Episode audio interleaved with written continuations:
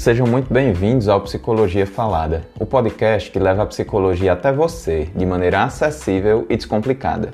Meu nome é Rafael Dantas e hoje te convido para mais um episódio da série Minutos de Psicologia, que vai ao ar às quintas-feiras abordando os mais variados temas. Um verso de uma música muito tocada no início dos anos 2000 trazia a seguinte mensagem: E que você descubra que rir é bom, mas que rir de tudo é desespero. Pois é, parece que a arte não só imita a vida, mas a vida também imita a arte. Consultórios lotados, ansiedade nas alturas, pessoas sofrendo algumas resistindo no limite de suas forças, outras sendo derrotadas e desistindo de viver. Tudo isso acontecendo diante dos nossos olhos, enquanto parte de nós parece insistentemente negar a situação. Certamente esse triste cenário parece com o que temos enfrentado durante a pandemia do novo coronavírus. Todavia, aqui falo de uma outra pandemia, mais antiga que se originou a partir de uma mutação maligna em uma das mais belas potencialidades humanas, o otimismo. Em algum ponto do tempo, de alguma maneira que ainda não sabemos ao certo, essa capacidade humana de ter uma postura favorável em relação ao futuro e que é essencial para a manutenção de uma boa saúde mental, passou a apresentar uma variante maligna conhecida como positividade tóxica uma ideia viral que tem se espalhado, especialmente pelo universo digital. Basta abrirmos uma de nossas redes sociais e começarmos a deslizar pelo feed infinito.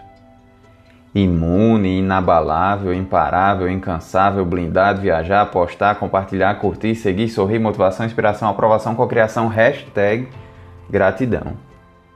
Sabe lá Deus o que há por trás desse universo de histórias de 15 segundos, por trás dos filtros, das farras e das viagens, por trás do sorriso, da autoestima e dos likes. Sabe lá Deus quantos pores do sol já não deixaram de ser vistos por trás da hashtag Aproveite o Dia. Quantas lágrimas já não escorreram nos bastidores de tantos vídeos de dancinhas engraçadas. E quanta solidão não há por trás de cada centena de seguidores. Como disse Freud, o criador da psicanálise, somos feitos de carne, mas temos de viver como se fôssemos de ferro. Então, Rafael, quer dizer que todas essas mensagens de positividade na verdade são ruins? De maneira alguma, jovem. O que é de fato nocivo é a distorção do conteúdo e do propósito dessas mensagens Lembre-se que lá no começo da nossa conversa eu falei que positividade tóxica era uma mutação maligna do otimismo. Que nós precisamos entender é que a dor e o sofrimento são parte da existência humana. Logo, ao rejeitarmos todo tipo de dor e sofrimento, estamos nos afastando de nossa própria humanidade.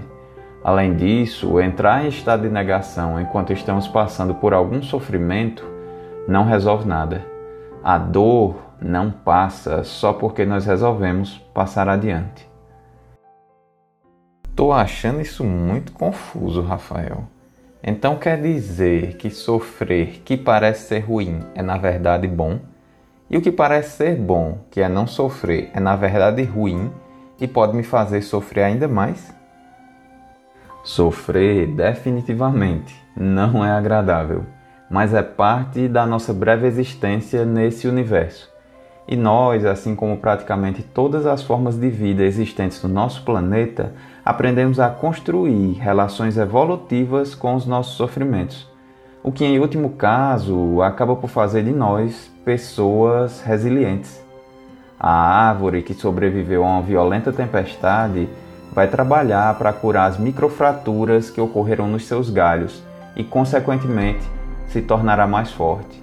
Igualmente, nós, ao praticarmos uma atividade física, causamos microlesões aos nossos músculos para que dentro de alguns dias estejamos igualmente mais fortes. Além da resiliência, o sofrimento também tem relação evolutiva com a construção de uma boa autoestima. Ao compreendermos nossa existência nesse universo do qual tanto a felicidade quanto o sofrimento são partes, ambas impermanentes, acabamos por desenvolver uma maior capacidade de autoaceitação, tanto de nossas dores quanto de nossos afetos. E com isso, passamos a depender menos de fatores externos para construirmos uma percepção adequada de nós mesmos. Então, se durante a minha fala você se identificou como alguém que tem sofrido por conta dessa pandemia de positividade tóxica, eu preciso te dizer algumas últimas coisas. Tá tudo bem em não se sentir bem o tempo inteiro. Tudo bem chorar, cair e se levantar. Tudo bem se sentir desanimado, com medo e depois empolgado. Quando você se sentir distante do ideal, saiba que isso faz de você alguém real. O que não é real é a perfeição, principalmente para quem idealiza numa vida digital a cura de toda a imperfeição. A nossa conversa de hoje fica por aqui. Se você gostou, nos ajude a crescer, compartilhe e nos siga no Spotify e no Instagram, arroba Psicologia Falada. Vejo vocês semana que vem. Um abraço!